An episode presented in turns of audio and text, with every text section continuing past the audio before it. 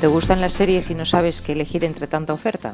Pues bienvenido a Poker de Series, un espacio en el que hacemos un repaso de los títulos más destacados y en el que intentamos ir un poco más allá del me gusta o no me gusta, porque está claro que no es lo mismo que una serie nos guste que que sea buena. Esperamos que a través de este canal encuentres lo mejor que ofrece el inmenso mundo de la ficción seriada y nos gustaría descubrirte, ¿por qué no?, esas joyas escondidas de las que nadie habla, o quizá despertar una mirada más crítica, más analítica y en definitiva más exigente para que disfrutes de las series tanto como lo hacemos nosotros. ¿Nos acompañas?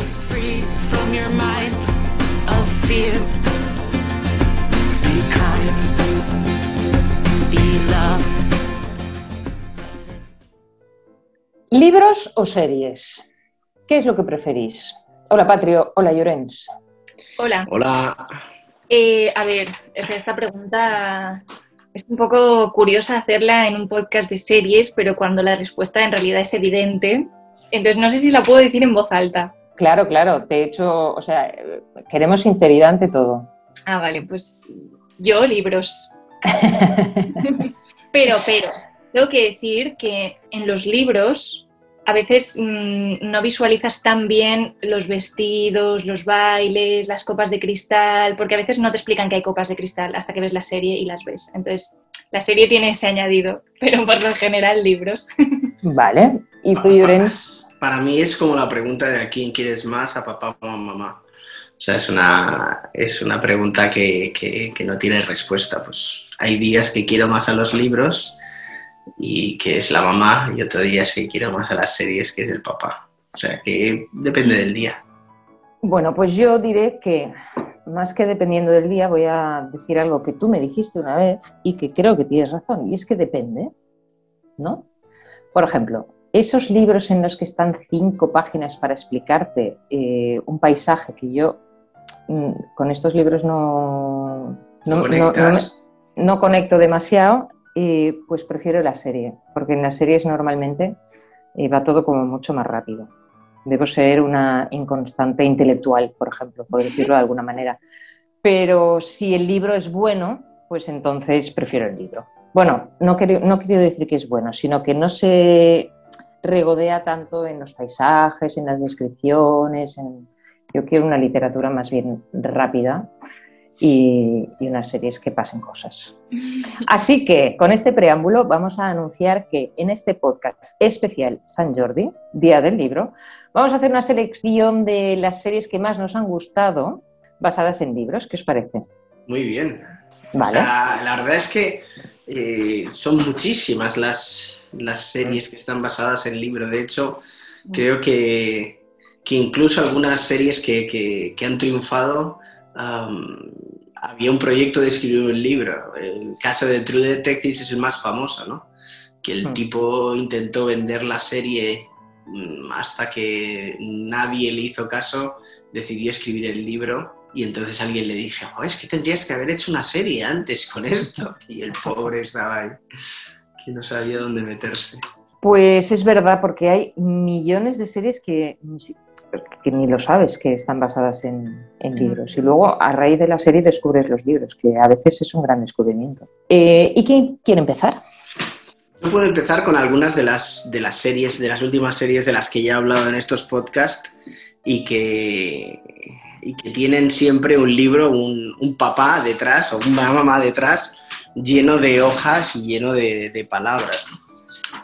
Y, por empezar con una española, eh, tenemos el día, del, día de mañana, el día de mañana que es eh, la serie que sacó hace dos años ah, Movistar, que fue una de las primeras cosas que funcionó en Movistar, con, con Aura Garrido y con Uriol uh, Uriol, Y está basado en un libro de, Ignacio Martínez de Pisón, un, clásico de, la, de la literatura actual en España que va sobre un Justo Gil, que es un inmigrante recién instalado en Barcelona, ¿no? Pues un tipo que va consiguiendo escalar socialmente a base de trampas, a base de, engañar a todo el mundo. De es, Es, un lazarillo de Tormes, en realidad. Lo, que mola de estos libros, de libros y series, es que te das cuenta que, que todo viene muchas veces de, esa literatura y el, eh, Justo Gil es un, es un lazarillo de Tormes. Y es una de las series que más, que más le, le funcionó a, Movistar.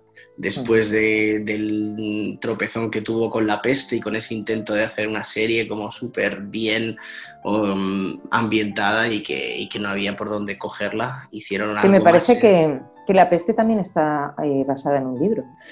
Es posible, ¿eh? muchísimas series, eh, muchísimas series, incluso algunas que no te esperas, están basadas en libros. Bueno, pues yo traigo una serie que no he comentado nunca en el podcast porque cuando la vi me pareció muy rara y ahora resulta que la recuerdo con cariño y eso quiere decir que algo bueno para mí tendría, ¿no? Que es una serie de catastróficas desdichas que está en Netflix, que es una serie de 2017 y que tiene tres, tres temporadas. Está basada en unos, en unos libros juveniles y habla de estos tres niños huérfanos que acaban en, manos de, un tutor que se llama Olaf y que quiere robarles, por encima de todo, lo que quiere robarles es el dinero que, le dejaron los padres a, estos niños. ¿no? Entonces son tres niños como muy curiosos, cada uno tiene una particularidad bastante concreta y, y toda la serie va de que ellos impidan que Olaf consiga eh, arrebatarles eh, su fortuna y descubrir cómo murieron los padres que mueren en un accidente de tráfico. Entonces, a mí lo que me llamó la atención es que es, para un público muy concreto, porque no deja de ser bastante oscura en, las intenciones y en lo que les pasa a los niños y la historia, pero visualmente es una maravilla, es una explosión de imaginación. Me pareció eh, muy bonita, muy, muy colorista. yo me debatí ahí entre el argumento oscuro y, la, luminosidad que tiene la puesta en escena. Yo creo que a partir de los 12 años se puede entender bien. Es muy, es muy concreta, ¿eh? Ah, yo no creo que sea para, todos, o sea, para una audiencia muy amplia, pero a mí me gustó. Curiosamente sacaron una película pocos años antes de sacar la serie con Jim Carrey y la película no, no acabó de funcionar, aunque bueno, tenía su público. Pero yo creo que la serie consiguió, sobre todo, tener eh, más desarrollo de personajes, que es lo que, lo que pedían los libros, ¿no? Sí, sí, además son unos personajes como muy excéntricos. A mí me gustó mucho la serie, tengo que reconocerlo. Sí, salen por sitios que tampoco te las esperas. A mí me sorprendió, y la verdad es que que te sorprenda una serie, pues... Pero claro, yo la vi con ojos de, serie infantil, y claro, eso también me, chocó bastante porque no es una serie infantil, es una serie para preadolescentes, adolescentes y adultos, pero la historia es un poco oscura. Pero bueno, yo, la recomiendo, ¿eh? Una serie de catastróficas desdichas que está en Netflix y hay tres temporadas. Te toca, Patri. Bueno, yo, yo como una de las mayores decepciones que tengo conmigo misma es la de haberme equivocado de siglo, Em, yo soy súper fan de, las series de época porque es, mi época, aunque estoy en otra por error. Entonces, eh, y mi favorita, con mucha diferencia, es la serie de, bueno, es el libro de Emma, que entonces ha habido múltiples adaptaciones al cine, y, pero la mejor, sin duda. Esto lo estuvimos hablando, de hecho, en el podcast que vino tu hermano, que, que, si era mejor peli o serie, y yo creo que para las cosas de época siempre es mejor la serie porque pues puedes ver que bailan toda la pieza. ¿no? En una peli tienes que pasar rápido porque es irrelevante el baile, pero en realidad es lo que mola ver en las series. Por eso a mí me gusta mucho más cuando tienes muchos capítulos para ver pues cómo comen, cómo bailan, cómo pintan un cuadro, porque es una época maravillosa para vivir. El servicio que tienen para cualquier cosa. Y a mí me llama mucho la atención los bailes, porque todos conocen los bailes mm, que se bailan allí. Y además bailan en grupo, o sea, se lían entre ellos y, vuelven otra vez a su posición. Es una maravilla, recibían clases de baile todos, los nobles. Seguramente, y, eso, eso es una cosa que hemos perdido, que está muy mal que se haya perdido, porque hoy en día vas a un sitio, nadie sabe bailar, está como todo el mundo convulsionándose, entonces yo, yo estas cosas me, me parecen terribles, cuando hubo una época en la que todo el mundo sabía bailar y era todo elegante y ahora, ahora es un despropósito. Pero bueno, ahora es un despropósito. Y eh, bailaban, y bailaban, esto no hay que omitirlo, con una orquesta en directo. Bueno, bueno, claro. Es que todo eh, era. Era una maravilla. Sí, sí, claro, claro. O sea, nada de poner un CD ahí de una lista de Spotify, que eso es todavía más. Bueno, da igual, no pasa nada. Entonces, eh, la serie de Emma de la BBC son cuatro capítulos Y además tengo que decir que, que a mí me gustó mucho porque Emma, el libro, tiene unos diálogos magistrales. Para empezar, el primer capítulo tiene uno de los mejores párrafos que se han escrito en la literatura, que cuando vi la serie, claro, yo estaba ahí a ver qué pasa, eh, los, los, reproducen tal cual el libro. Entonces, es, una maravilla de serie. Bueno, Emma, para los que no conozcan la historia, eh, es una chica de, de la nobleza que se dedica a, bueno, ella cree que tiene el don de emparejar a la gente. de hacer de Celestina, ¿no? Exacto, sí, sí, entonces su vida es eh, pintar cuadros, tocar el piano, bueno, como pulir todos sus dones y eh, luego eso, eh, empareja a la gente. Y entonces, eh, bueno, nada, es que en la serie realmente no pasa nada más allá de las cámaras que ella hace alrededor de, la gente del pueblo, pero que realmente, como bien le dice su amigo, ella no tiene nada que ver en, todo lo que sucede, ella sin más es una observadora. Y tiene por mucho que quieras, ¿cómo le dice? Por mucho que te, por mucho que por mucho que un día te dijeras a ti misma, mira estos dos que no has tenido nada que ver. No has tenido nada que ver. Ya, no tiene nada que ver en, los emparejamientos ni nada, pero es como que ella se piensa que es su superpoder.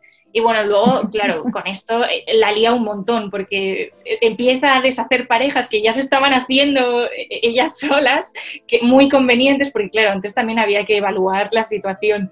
Y bueno, y al final ella la lía mucho. Y entonces tiene un amigo que, que el amigo el es señor como, Sí, el señor Knightley, que es, una persona, en realidad es mucho, mucho mayor que ella, ¿verdad? Que es como, eh, o sea, ella lo ve como al principio, ¿no? Como un señor que, y, es como la, sensatez de la serie, que es el que está ahí poniendo orden. Que le echa bronca todo el día.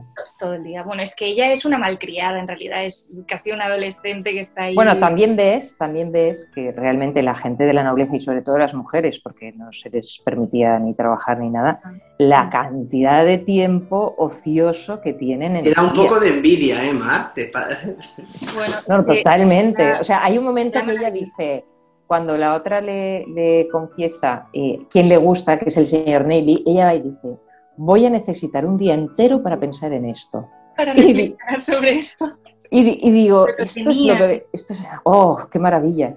Sí, sí, sí. No, es toda la serie maravillosa y es que tenían tiempo, claro, no hacían nada más, podían analizar un libro, o sea, más allá de leerlo, le podían dedicar tiempo, podían podían esperar a que creciera un árbol para pintarlo. Era, era todo maravilloso. Es una época que la decadencia en la que estamos no tiene nombre. Pero bueno, no tiene nombre, no tiene nombre. Si lo piensas bien, no puedes ni pintar un cuadro.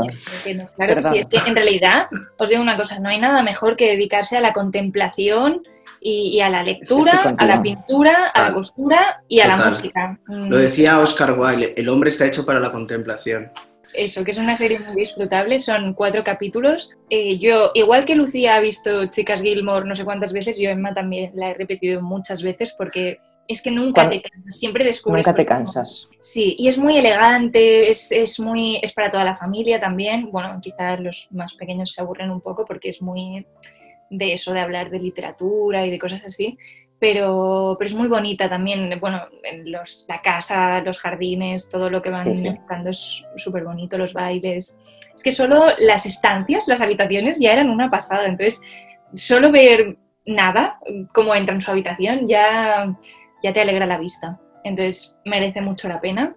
Para los que les guste la acción y las cosas rápidas, no, porque no pasa nada en toda la serie, más allá de los líos que hay entre parejas pero, pero bueno, es una serie muy elegante y muy para la gente que le gustan las cosas de época.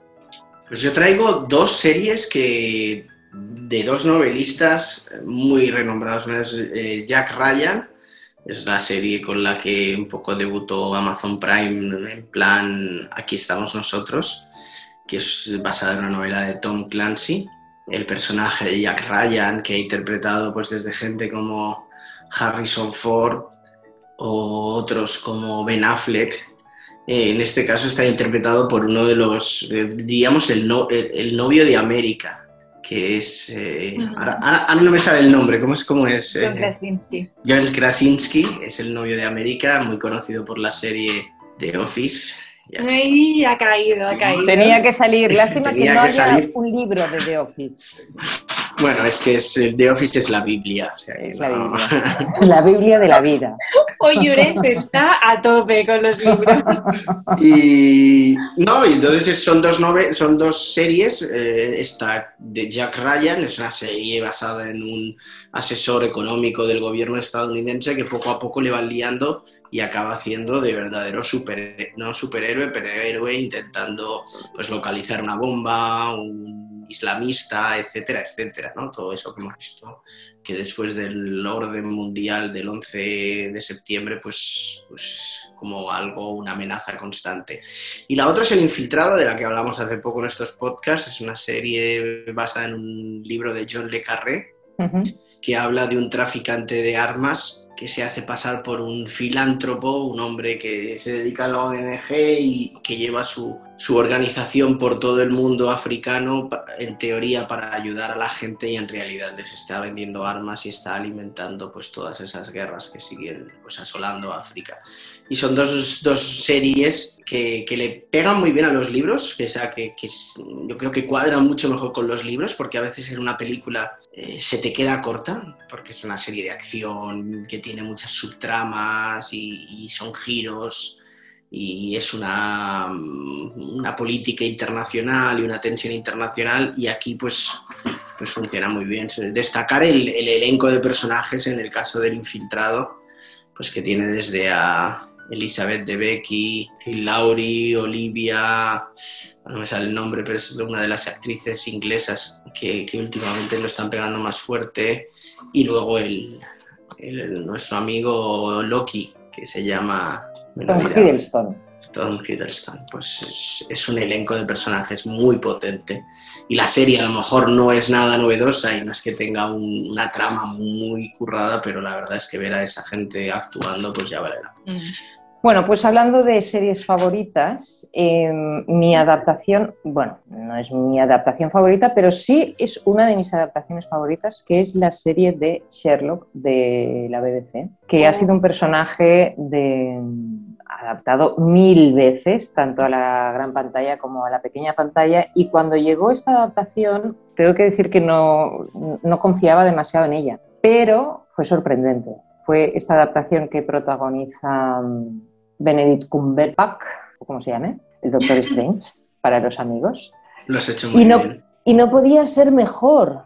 O sea, incorporaron el- los mensajes que se veían ahí en pantalla, las rarezas de Sherlock, que era un personaje que le, le pegaba muchísimo. Además, tal y como lo hace la BBC, que cada capítulo era una película prácticamente, Sí, sí, porque eran rondan entre los 75 y los 90 minutos cada capítulo. Y con un cuidado escenográfico, con un cuidado de personajes. Bueno, las historias son las de siempre, porque además eh, se iban haciendo los casos de los libros de Sherlock Holmes, o sea que tampoco. La figura de, Watson también está muy bien y, me encantó el personaje de Moriarty. Me pareció malo, malísimo, espectacular, con esa cara de chiste que tiene, pero a la vez súper inquietante. Y es una serie que se puede ver ahora en Netflix, aunque es de 2010, pero vamos, yo creo que va a formar parte de los clásicos. Son cuatro temporadas de tres capítulos, me parece, cada, cada temporada solamente. Creo que hicieron un especial de Navidad, pero eh, lo digo así de pasada porque no lo tengo muy claro. Pero es una maravilla de adaptación mm, y, y- y de lejos es la mejor comparada con cualquier otra adaptación que se haya hecho, eh, tanto en el cine, que también soy fan de las películas, pero, pero mucho más de la serie. Me pareció espectacular. Y se- lo como has dicho, seguramente es una de las series, de, de los libros más, a- más veces adaptados a, Sí, desde series, películas, yo creo que es lo comparable y, y eso que ha llegado menos el Quijote, ¿no? que fue el primer libro que se adaptó muchísimo, pero. Sherlock ha superado el número de adaptaciones. De hecho, también al mismo tiempo que sacaron en, en Inglaterra la de Benedict, eh, había una sobre unos policías que también hacían de Sherlock, ¿no? En Estados Unidos, una hacía de Watson Lucy Liu, me parece. sí la de Elementary, que sale en Elementary. Elementary el señor Neely. Sí. Por eso yo la vi. Es el protagonista de Emma, es el protagonista de Elementary. Pero aún estando bien, porque me pareció una buena serie y además eh, No, es verdad no que cambiaron a Watson por una mujer y lo hicieron un poco más así. mm, No tiene Nada que comparación, no, nada No. que ver, nada que ver. La, la- la de, bueno, que no has, eh, no has nombrado a Watson, que lo hace este Freeman. Sí, eh, sí, ¿cómo se- Martin Freeman. Martin Freeman, ¿no? Que es un es Bilbo, En, en El Hobbit. el Hobbit Sí. y, y un sí. clásico de... Y un clásico, sí. La verdad es que, no, no, de verdad que yo, si alguien, me extrañaría que alguien a estas alturas del partido, porque es del 2010, no la haya visto. Pero si alguien no la ha visto, igual es una serie para recuperarla una y otra vez. Sí, sí, sí. Eh, yo, no, yo a mi rollo, vuelvo otra vez. Yo os voy a estar sacando todo el rato de vuestras líneas. Misma autora, BBC también otra vez. Eh, otra serie maravillosa es la de Orgullo y Prejuicio, que también se ha adaptado. Bueno, Orgullo y Prejuicio justo tiene la famosa peli que protagonizó Kira Knightley, pero también tiene una serie que ya hemos dicho que cuando las cosas son elegantes y bonitas se pueden alargar todo lo que uno quiera. Entonces, eh, la serie cuenta la misma historia, solo que, bueno, eso, mm, deteniéndose más en, en la decoración, en los bailes, En todo, Y- en los viajes. Sí, sí, sí, sí, en los paseos, o sea, la serie está para, para deleitarse en la época, básicamente, pero la historia la misma de siempre y, y bueno, eh, va de una familia bastante insufrible de hijas, o sea, el, el único que se salva en esa familia yo creo que es la protagonista, que es la segunda hija, y el padre, que pobrecito, pero luego eh, la madre. Es una neuras, las tres hijas pequeñas una depresiva, las otras dos unas locas de la colina. Bueno, es una familia que muy tremenda.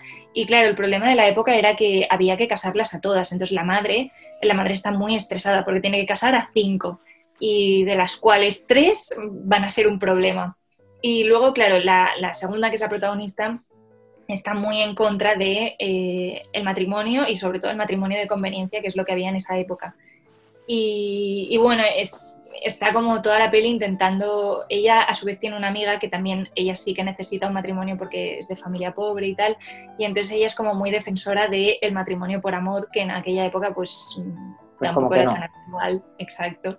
Y entonces aparece el señor Darcy en el pueblo, gran personaje también como el señor Knightley, pero bueno, al principio es, eh, bueno, se deja ver como un personaje muy arrogante y Muy orgulloso. muy orgulloso y muy en contra de esta familia porque se da cuenta de que su amigo se enamora de la hija mayor. De la mayor. Y entonces él opina que no puede dejar que su amigo caiga en esa familia.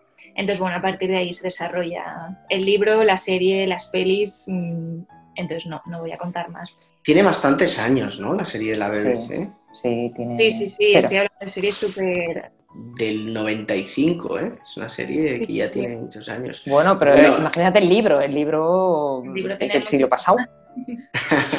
bueno, y tiene, no, y en la serie Colin Firth es, es el, Sí, es el- Sí, sí, sí. Pero, pero sí, sí, sí, es que son de esta época. De hecho, la adaptación de Mujercitas de Winona Ryder, que era como súper es del 94. sí, sí, sí. Y, sí. Bueno, que Es que de vez en cuando hay que revisar estos libros y volverlos a adaptar, eh, porque Sí, y sobre todo si lo hace la BBC. ahora. Que han hecho ¿Cómo? la adaptación de. Que Mujercitas hicieron la adaptación hace poco de Greta Gerwig, que también es mi peli favorita. Yo las últimas que traigo son dos novelas de dos novelas también españolas, igual que he empezado con una novela española, son dos series españolas basadas en, en dos novelas. La primera es La Templanza, que la acaban de estrenar en Amazon Prime, eh, basada en el libro de María Dueñas, de la misma, del mismo título, sobre una familia que tiene unas viñas en Jerez y bueno, y se va yendo todo a un poco a pique y la hija mayor, o no, no es la hija mayor, una tal Sol, pues se casa con un rico empresario inglés que puede salvar la herencia familiar y cuenta un poco su vida. Y al mismo tiempo de otro también español que se va, se viaja a México, Gonzalo, y está trabajando con los obreros más pobres, más pobres, hasta que se da cuenta que en una de las minas donde trabaja pues hay oro. Y eso hace que, bueno, que se convierta en rico. Y poco a poco la historia de, estas dos, de estos dos personajes, que en el caso de, de Sol la interpreta Leonor Waiting, que es lo mejor de la serie, um, se van juntando, se van uniendo hasta tener una, una, bonita historia de amor, pero sobre todo una bonita historia de, de, de personas buenas, ¿no? Porque yo creo que Yo el libro no lo he leído, he visto la serie y lo que me atrajo más de la serie es la, bondad de, los dos personajes protagonistas, ¿no? que a veces es, es difícil ¿no? ver bondad en los personajes protagonistas. Y la otra serie que voy a comentar así brevemente. Espera, perdona, perdona, una, una pregunta. ¿Está ambientada en la época actual?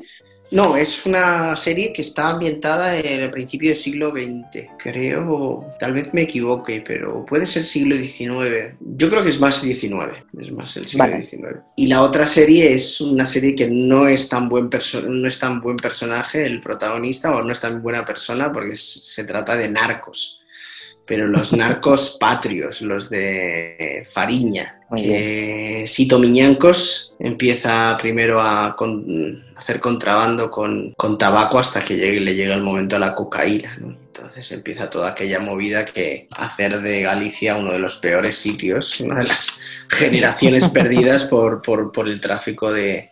Bueno, que le convirtió en el tráfico, el puerto de la droga de Europa.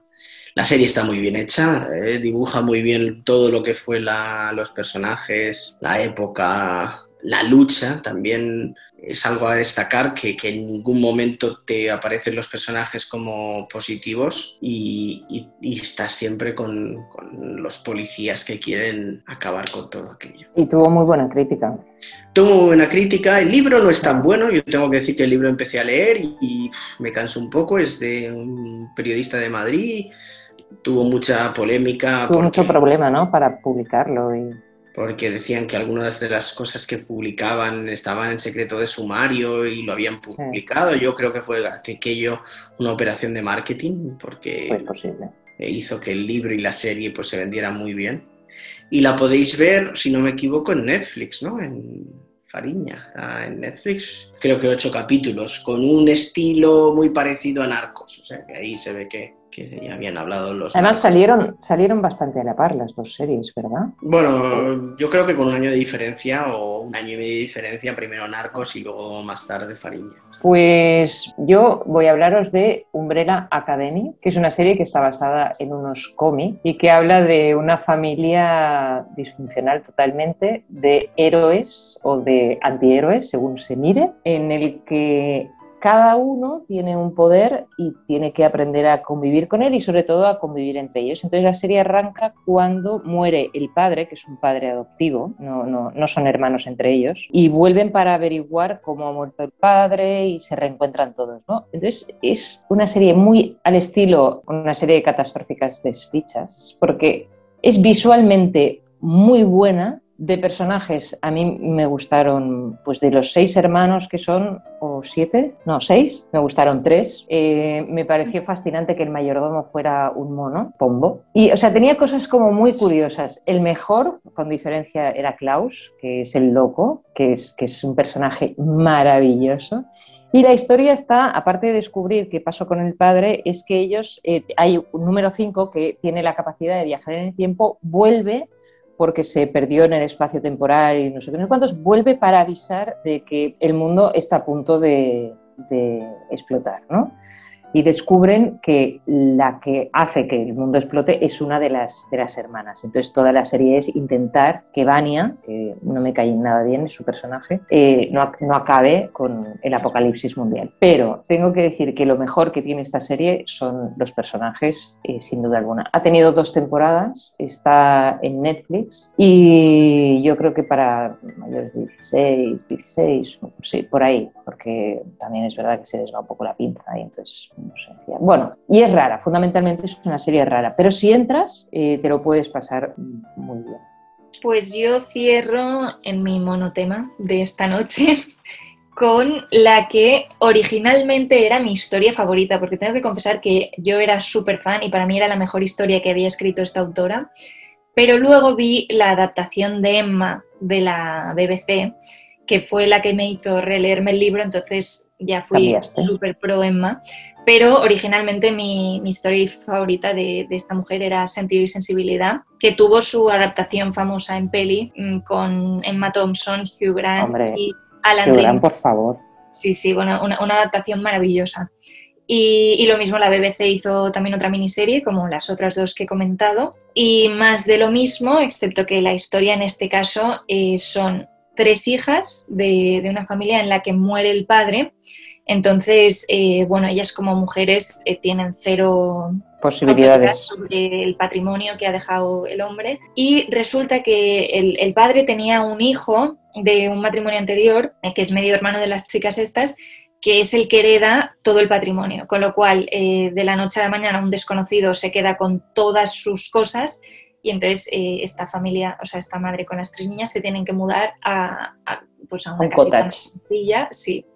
Y entonces allí conocen a eh, otros personajes maravillosos, como todos los de estas series de época. Y bueno, es, es un poco la historia de esa nueva vida. La vecina, ¿cómo se llama la vecina? Que es maravillosa. La de Enclave de Fa. En cla- En clave de fa. No, no me acuerdo. Solo me acuerdo de, de la frase esta de con F, F de ¿Con fa. F? De Ferrars. Vale. Pues también una historia maravillosa. Yo creo de. Bueno, Emma, Emma la dejamos fuera, pero del resto de historias me parece que es la que tiene el humor más divertido. Porque Orgullo y Prejuicio sí que se hace a veces un poco pesada en, en los momentos de, de arrogancia, de las niñas pequeñas son muy pesadas. En cambio, Sentido y Sensibilidad me parecía más, como más bondadosa, más inocente, Más unas bromas más, sí, sí, sí, mucho más sensible y más, más, en- bueno, sí, entretenida y divertida, Es que los títulos van muy acorde con los argumentos, efectivamente. decir. Y se, no, y no, y se nota, es verdad, al final, y cuando las has visto todas en muy poco tiempo, las lías porque los argumentos son muy similares. Pero realmente, si recuerdas el título, recuerdas la historia porque eh, Orgullo y Prejuicio es que es muy de orgullos y Sí, prejuicios. Sí. Y, y sentido sensibilidad es lo mismo, va, va mucho por esas líneas. Y Emma es que es Emma, no Emma. tiene más. Y el señor Neil, y ya está. Muy bien, pues yo acabo también con dos eh, historias que no se alejan tanto en el tiempo, pero que también son muy bonitas de ver, que están basadas en, en dos novelas diferentes. Los Darrell, que fue la serie Descubrimiento de Llorens del confinamiento, y ya le dedicamos un Fue la podcast serie que abrió, que abrió el, el podcast, que está basada en la autobio- auto- autobiografía de Gerald Darrell y es una familia que se tiene que mudar a, a la isla de Corfú. Bueno, que se tienen, no, que se mudan porque sí, porque la vida ya no les satisface. Mira, un poco lo que tendrías que hacer tú, Patri. Y deciden irse a, la madre sobre todo, decide irse que, que se ha quedado viuda y tiene que criar a cuatro, ¿no? Cuatro o cinco hijos, tío, cuatro y, y se los lleva a vivir así, al modo silvestrado en el campo. Y entonces él, el, el protagonista que es el niño, es un fan de los animales y entonces cuenta su historia, su historia en la isla de Corfú. Y habla mucho, pues eso, de animalitos y de relaciones familiares y cómo le buscan un novio a la madre y cómo los chavales pues van creciendo en ese ambiente más campestre. Tengo que decir que esta es una de las series que me gustó más que los libros, porque es verdad que se paran mucho en los detalles y, y la serie es muy bonita de ver. O sea, los detalles no te los explica, te los enseña. Y la verdad es que es una isla paradisíaca. O sea, de repente quieres ir a Corfú, sea como sea. En algún viaje, en cuanto eh, haya pasado todo este tema de la pandemia, eh, tiene que caer un viaje allí porque es que te parece el sitio más bonito. Y la otra es una serie que, bueno, no lo he dicho, pero Los Darrell se puede ver en Movistar. Y son, me parece que cuatro temporadas. Y en filming también. Y en Filmin. Luego está una que llegó hace poco, que es Todas las cosas grandes y pequeñas, que está también basada en una, en una novela de James Herriot, que es un veterinario que va a un pueblo, se gradúa eh, y llega a, a, un pueblo a ejercer como ayudante del veterinario. ¿no? Y la serie es estupenda, es maravillosa, todos los personajes son mmm, bondadosos, son buena gente, viven en un sitio ideal. El protagonista es, es el propio eh, autor de la novela, o sea que está contando ahí su, su, historia, y cómo se enfrenta a una profesión que en el siglo XIX no tiene nada que ver, eh, o a principios del siglo XX, no sé en qué época estamos, pero no tiene nada que ver con lo que es ahora. Entonces, los métodos para, los, para curar a los animales o para saber lo que les pasaba eh, son totalmente mm, rupestres. ¿no? Y las dos series me gustaron mucho, creo que vale la pena verlas y, por supuesto, si a la gente que les guste este tipo de libros, pues también, claro. Bueno, pues yo creo que hemos hecho un repaso bastante... Exhaustivo. Sí, bastante ya, variado, sí, para... O sea, cada uno en su línea, pero... Bueno, bueno, hemos saltado mucho, tú muy bien. Hemos saltado de una a otra bastante. Pero bueno, que quiero decir que, que, que, hay para elegir según quieran sí, sí. las personas. Vale, pues nada, que paséis un feliz día del libro, que leáis mucho y que veáis alguna serie bonita para luego traerla al podcast. Adiós, hasta la semana que viene. Adiós.